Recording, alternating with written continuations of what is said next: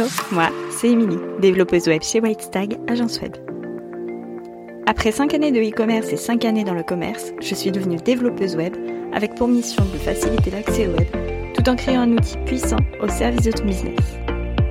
Si tu cherches des conseils et des astuces orientées web et entrepreneuriat, tu es au bon endroit. Prêt pour l'épisode du jour? C'est parti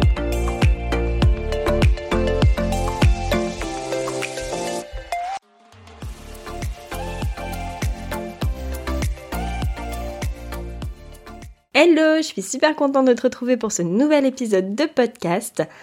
Aujourd'hui, c'est un épisode qui va plutôt s'adresser aux personnes qui n'ont pas encore créé leur site web, euh, tout simplement parce qu'il y a toujours cette petite phase avant de créer son site où on hésite à créer euh, bah, son propre site, à savoir si ça va valoir le coup, à se demander si on a assez de budget pour le faire, si on sera capable de le faire tout seul. Enfin bref, toutes ces petites choses. Et je vais donc te donner quatre actions à mettre en place avant de créer ton site et même avant d'avoir euh, bah, d'avoir l'idée globale de ton site. C'est des choses que tu peux faire dès que tu commences à créer ton entreprise. Petit point non négligeable de ces quatre conseils, c'est qu'ils sont presque tous gratuits. Petit spoiler, il y en a trois gratuits et un payant mais avec un coût à moins de 10 euros. Donc c'est accessible à tout le monde. La première action toute simple que tu peux mettre en place, c'est de créer un dossier sur ton ordinateur qui va s'appeler site internet le truc le plus bête de la Terre. Mais dans ce dossier, tu pourras y venir y mettre tout ce qui va concerner ton site web. Donc si tu trouves une jolie photo d'une banque d'images que tu penses pouvoir réutiliser, tu peux la mettre dans ce dossier. Si tu as un texte que tu as rédigé, tu peux venir le mettre dans ce dossier, un screenshot, bref. Tout ce qui va être lié à ton site, tu peux le mettre là-dedans. Dans ce dossier, tu peux aussi mettre un sous-dossier qui va s'appeler témoignage client. C'est super utile d'avoir de la preuve sociale sur son site web. Pour aller encore plus loin, tu peux aussi créer dans la galerie photo de ton téléphone un dossier euh, site internet dans lequel tu viendras mettre tous les screenshots des inspirations que tu auras eues. On est souvent en train de naviguer sur, euh, sur Pinterest avec notre téléphone ou même sur le site de quelqu'un, un site qui nous plaît, des couleurs qui nous plaisent, une façon de disposer les choses qui nous plaît. On fait un petit screenshot, on met ça dans un dossier et au moment de créer son site, on reprend le dossier du PC et le dossier du smartphone et euh, bah, on amalgame tout et ça nous fait déjà un très beau mood board. Deuxième point, ça serait de répertorier les différents contenus que tu as créés. Généralement, avant de créer ton site internet, tu as souvent créé du contenu soit pour Instagram, soit pour LinkedIn, soit un podcast, soit euh, un lead magnet, ou même tout simplement un PDF, un petit guide de présentation où tu présentes tes offres et où tu te présentes toi. Euh, moi, je trouve ça important de tout répertorier pour savoir ce que tu as déjà créé et ce que tu as déjà dit dans tes différents contenus. C'est plus simple comme ça parce que bah, des fois, il y a des textes qui sont très bien écrits, euh, tu pourras pas faire mieux, tu vas te creuser la tête pour rien, et autant reprendre de l'existence, ça t'évitera aussi de procrastiner parce que la rédaction des textes d'un site web, c'est aussi une belle épreuve. Donc par exemple, si je prends un exemple concret, si tu as créé un freebie, généralement dans ton freebie, il y a une petite partie où tu te présentes, où tu expliques qui tu es, ce que tu fais, pourquoi tu le fais. Et eh bien toute cette petite partie-là, tu peux la reprendre pour euh, ta présentation sur ta page d'accueil par exemple. C'est déjà un bloc de créer, enfin un bloc de paragraphe créé. Troisième point, ce que tu peux aussi faire en amont, c'est de faire des photos de toi. Inutile de préciser que des photos de toi sur ton site, bah, t'en auras besoin. Et donc autant en créer en amont, tu en fais plusieurs euh, dans des poses différentes, avec des tenues différentes, euh, dans des expositions différentes. Bref, tu l'as compris, tu vas jouer les modèles photos euh, pendant quelques, quelques minutes par-ci par-là. Tu mets tout ça dans ton dossier et ça te permettra de les intégrer directement à ton maquettage. Quand tu fais ton maquettage pour ton site, donc quand tu commences à placer tes couleurs, tes textes, etc., soit tu laisses des, des champs de photos vides, soit tu mets déjà des photos de banque d'images, mais généralement tu mets pas tout de suite les photos de toi si tu les as pas.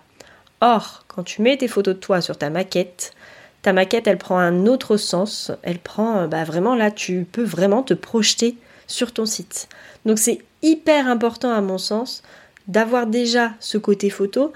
Là encore, ça va t'éviter de procrastiner parce que sinon tu vas te dire oui, bah les photos je les ferai demain, puis je les ferai demain. Puis bah aujourd'hui j'ai pas le temps, et puis bah, au final, on se retrouve six mois après, t'as toujours pas tes photos, t'as toujours pas ton site parce que bah, tu te dis que tu ne peux rien faire sans des photos de toi. Ce qui n'est pas complètement faux. Aussi, faire tes photos en avance, ça va te permettre de réajuster. Je m'explique.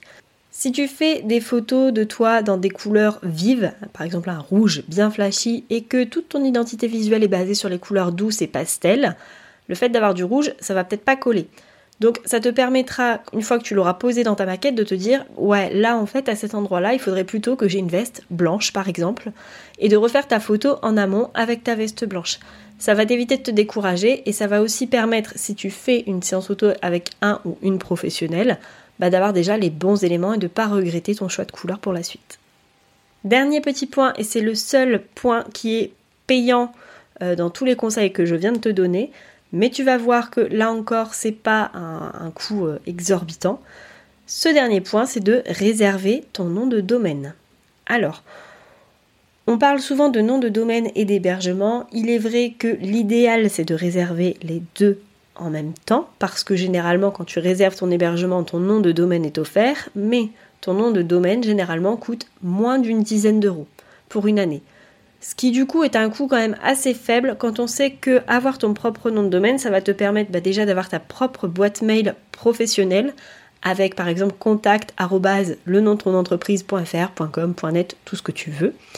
Euh, donc tout ça déjà tu pourras le mettre en place. Ça va te permettre par exemple de t'inscrire sur une plateforme de gestion de newsletter comme par exemple MailerLite qui demande à ce que tu aies une adresse mail professionnelle, donc pas une adresse qui fait euh, ton nom d'entreprise gmail.com ou que sais-je encore. Donc ça, tu pourras aussi le faire rien qu'avec ton nom de domaine. Ça va te permettre du coup de mettre en place des campagnes d'emailing, etc., de commencer à créer ta liste email si ça n'est pas déjà fait. Et comme ça, le moment venu, eh bien, le fait d'avoir déjà ton nom de domaine, il te restera juste à choisir ta formule d'hébergement, donc à choisir de quelle façon tu veux héberger ton site, quelle formule est la plus adaptée à tes besoins. Il faut savoir qu'avoir un nom de domaine, le nom de domaine t'appartient, tu peux aller n'importe où après avec, donc chez n'importe quel hébergeur. C'est pas quelque chose qui va te bloquer. On fait les transferts, mais le nom t'appartient le temps que tu payes, bien sûr. Et en plus de ça, dernier point, mais ça je pense que tu n'avais pas besoin de moi pour le deviner, euh, le fait de réserver ton nom de domaine, ça veut dire qu'il t'appartient et que personne d'autre ne peut le réserver à ta place. Donc pas de concurrents, pas non plus des gens qui auraient l'idée de créer quelque chose avec ton nom d'entreprise. Euh, c'est quand même pas négligeable d'avoir son propre nom de domaine. Si tu veux aller encore plus loin parce que par exemple ton nom de domaine est quelque chose de très couramment pris, ce qui n'est généralement pas le cas si euh, tu as choisi d'utiliser comme nom de domaine ton prénom et ton nom, parce que à moins de t'appeler Dupont, il y a peu de chances que les gens aient eu la même idée que toi. Mais par contre, si tu as un nom d'entreprise qui euh, peut être pris par n'importe quel de tes concurrents ou même par n'importe qui qui crée son entreprise, euh, je pense surtout quand tu fais des jeux de mots. Je prends mon exemple concret, White Stag par exemple, c'est une marque de whisky et c'est aussi euh, une marque de, chez Walmart, euh, pour ceux qui connaissent. Donc, Whitestag, le whitestag.com est pris par Walmart. J'ai le whitestag.fr et euh, je regarde pour acquérir d'autres noms de domaine pour rediriger vers le mien. Mais comme quoi, on est plusieurs, même si on n'est pas concurrents, à vouloir le même nom d'entreprise. C'est un point à pas négliger, je pense, si tu bâtis toute ta communication autour du nom de ton entreprise et qu'au moment arrivé, bah, c'est plus dispo, ça va être très compliqué. Et c'est encore pire si c'est un de tes concurrents qui l'a pris, parce que même s'il y a des tirés dans ton nom de domaine et qu'il n'y en a pas dans le sien, il faut savoir que l'utilisateur va faire la chose la plus facile pour lui, c'est-à-dire que les tirés, il va pas s'amuser à aller les mettre, il va le faire en tout collé et il atterrira chez ton concurrent. Donc, petit point à mettre en place, ça te prend 5 minutes à tout casser, ça te coûte moins de 10 euros et tu es tranquille. Voilà pour moi quatre étapes assez simples à mettre en place avant de créer ton site qui te coûteront pas grand chose, voire rien du tout pour certaines de ces étapes et qui vont te sauver un temps monstrueux et te permettre d'avancer au moment voulu. On se retrouve donc dans un nouvel épisode exceptionnellement la semaine prochaine pour reprendre un rythme normal. En attendant de se retrouver, je te souhaite comme à chaque fois une belle soirée, une belle nuit, un beau week-end, une belle semaine Bref, peu importe quand tu écoutes cet épisode, et je te dis à tout bientôt